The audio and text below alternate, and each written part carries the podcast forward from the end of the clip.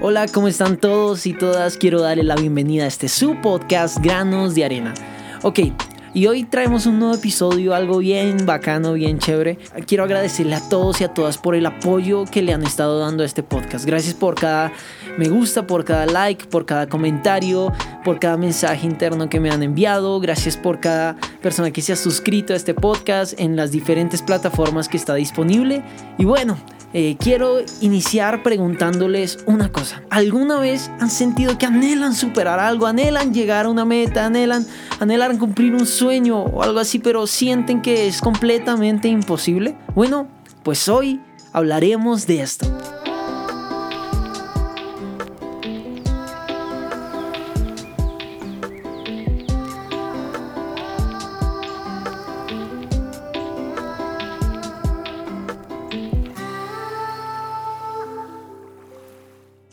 Siempre hubo una película que yo escuchaba a todo el mundo que le encantaba.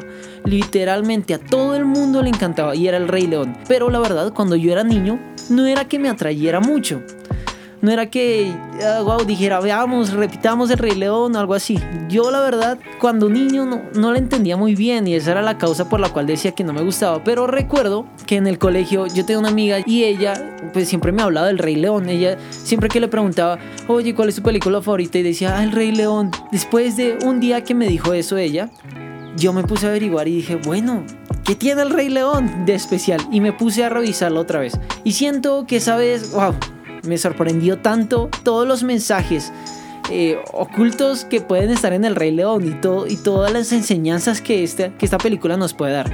Aunque no es mi favorita, pero sí me gusta ahora un montón, la verdad. Recuerdo que una vez estaba haciendo ministerio con niños y no sabía muy bien qué predicarles o qué decirles. Y yo, uy Dios, dime, dime qué tengo que, que decirles. Y solo recordé una historia del Rey León. Este podcast de hoy se llama encuentra tu rugido. Simba lucha un montón con encontrar su rugido. El hijo está sorprendido del rugido de su padre y quiere rugir como él. Intenta, intenta, pero no le sale lastimosamente.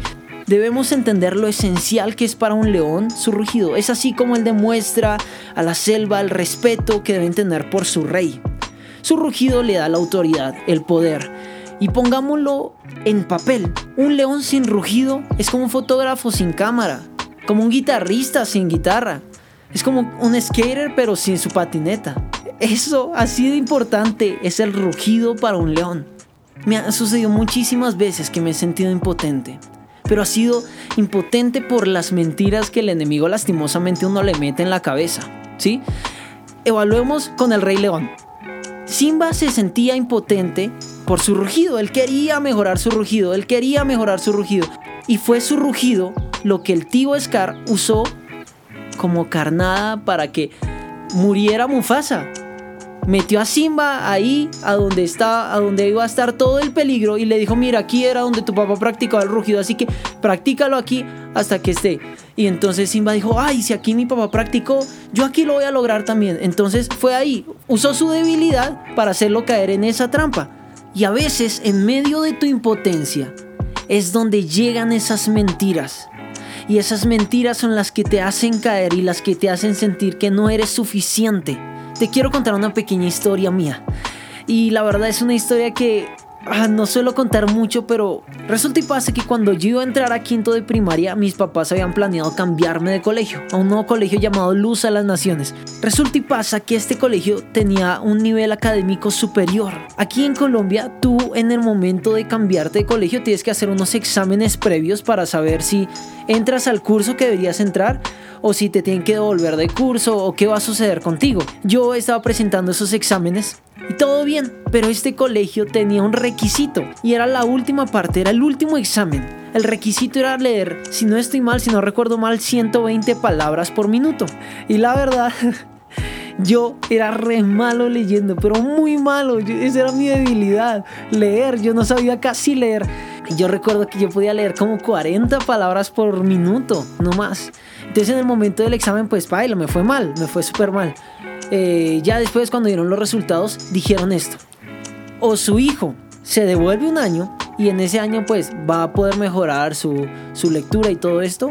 O su hijo va a tener que durante las vacaciones venir todos los días al colegio y ponerse a estudiar y ponerse a leer con una profesora. Entonces, ¿qué van a decir mis papás? Vamos a hacer que nuestro hijo se ponga a estudiar en vacaciones para que pues pueda mejorar su lectura. Y listo, esa fue la decisión. Todo bien, yo también estaba de acuerdo porque no quería perder un año. Pero lo difícil era llegar a esa meta. 120 palabras por minuto para mí en ese momento era imposible, la verdad. Yo leía súper mal, es que no se imaginan cómo era mi manera de leer en ese momento. Yo leía súper mal. El hecho, empecé las clases, la profesora me ayudaba mucho, me, me inspiraba y me decía, mira, mira, tú lo puedes hacer, tú lo puedes hacer y todo esto, pero yo me sentía muy impotente sentía que no lo podía lograr. Era tan feo ver que todos mis amigos estaban en vacaciones. Recuerdo que, bueno, en esa época pues nos llamábamos por teléfono, hacíamos llamadas y grupal por teléfono y decían que no van a salir al, a, jugar fútbol o qué vamos a hacer, qué vamos a hacer estos días. Hasta... Y yo sentirme impotente porque tenía que seguir yendo a la escuela a leer, a ponerme a leer, a leer y leer y leer y leer. Tenía dos meses para lograr esta meta. Y les soy sincero, en el mes había llegado como a 70 palabras. No había logrado mucho. En un momento de impotencia donde yo decía, no quiero más, no quiero más. Yo le dije a la profesora, profe, ya, me rindo, no, no, jamás lo voy a poder lograr, jamás voy a poder llegar a esa meta de las 120 palabras por minuto. Y la profesora, al ver mi impotencia y al ver que yo me quería rendir, dijo, ven, ya, para, Oscar, para y escúchame. Abrió su Biblia y leyó este versículo. Romanos 8:37. Antes en todas estas cosas somos más que vencedores por medio de aquel que nos amó. ¡Wow! ¡Qué versículo tan hermoso!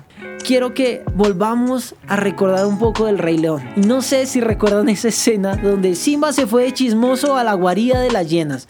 El hecho es que en un momento queda atrapado por las hienas y él intenta rugir. No sé si recuerdan ese momento.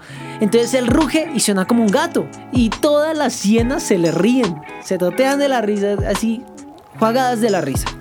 No sé si en otros países entiendan ese término, jugados de la risa, pero es que no pueden contener su risa. Bueno, y él, en su segundo intento, vuelve a rugir. Pero esta vez no sonó su rugido, sino sonó el rugido de su padre, quien venía a defenderlo. Y ahí sí suena el, el rugido imponente de su papá, de Mufasa, y y todas, y todas las llenas quedan asustadísimas. Dicen, ¿qué rayos está sucediendo acá? ¿En qué momento tiene este gatico este rugido tan imponente? Debes entender algo. Tú jamás estarás solo. Al afrontar tus enemigos, somos más que vencedores por medio, por medio de aquel que nos amó. Te voy a decir algo, así como las hienas se reían de Simba, también se reirán de ti. Yo recuerdo que cuando yo le conté a mis amigos que tenía que ir a la escuela en mis vacaciones porque no sabía leer, se me reían un montón, un montón. Y es normal, se reirán de ti, te dirán que no eres capaz, pero debes confiar que tu papá no te dejará solo. Él rugirá por ti. A veces es necesario sentirse impotente para que puedas entender que si Dios no está en la ecuación, es completamente imposible. Y creo que esta historia la conoces. El rugido de David contra Goliat. A mí me gusta llamarle así, el rugido de David contra Goliat. Porque Goliat era un gigante. Todo el pueblo se reía de David.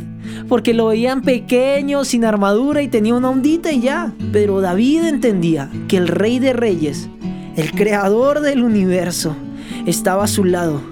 Y no fue la onda de David, fue el rugido de Dios que se escuchó ese día. Fue Dios a través de la vida de David que le pegó ese pepazo en la cabeza y se lo bajó. Deja de hacerlo a tu manera. Deja de intentar ir a la guerra con esa armadura. Si David iba con esa armadura, no hubiese podido lograr lanzar esa piedra y, y matar a Goliat. Deja de hacerlo a tu manera. Dale el control a Dios. Que ese rugido sea el de tu Padre y no sea el tuyo. Y bueno, para terminar esta historia, esta profesora me dio una lección con este versículo porque quiero que recuerden y le hagamos mucho énfasis de que somos más que vencedores por medio de aquel que nos amó. No somos más que vencedores por medio de nuestras capacidades y lo que podamos lograr, sino por medio de aquel que nos amó. Y recuerdo que fuimos a la terraza del colegio y me dijo Oscar, jamás lo vas a poder lograr si lo sigues intentando, intentando por tus fuerzas. Vamos a orar juntos y pídele a Dios que sea Él dándote la capacidad para poder leer. Yo le oré a Dios con todas mis fuerzas. Le dije, Dios, yo necesito que tú me ayudes a cumplir esta meta. Luego lo intenté y lo volví a intentar y no me rendí. Y ya puedo leer 120 palabras por minuto. y no perdí año, eh, al final y al cabo logré la meta, pero no fui yo quien logré la meta, fue Dios a través de mí.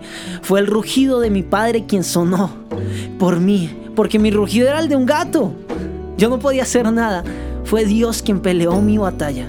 Y así como de las escenas más representativas del Rey León es cuando Simba se levanta después de haber derrotado a Scar y ruge. Y todo el reino se da cuenta que él es el nuevo Rey León. Así yo quiero que hoy tú te levantes y encuentra tu rugido. Encuentra que tu rugido no es con lo que tú puedes lograr, sino es con lo que Dios hará a través de ti. Y bueno, muchísimas gracias por quedarse hasta el final y recuerden por favor suscribirse, darle like, compartan este podcast. La verdad, no quiero aquí yo hacerme el famoso, sino quiero hacer famoso a Dios. Entonces, esto es Granos de Arena. Gracias por conectarse. Oscar Huertas, fuera paz.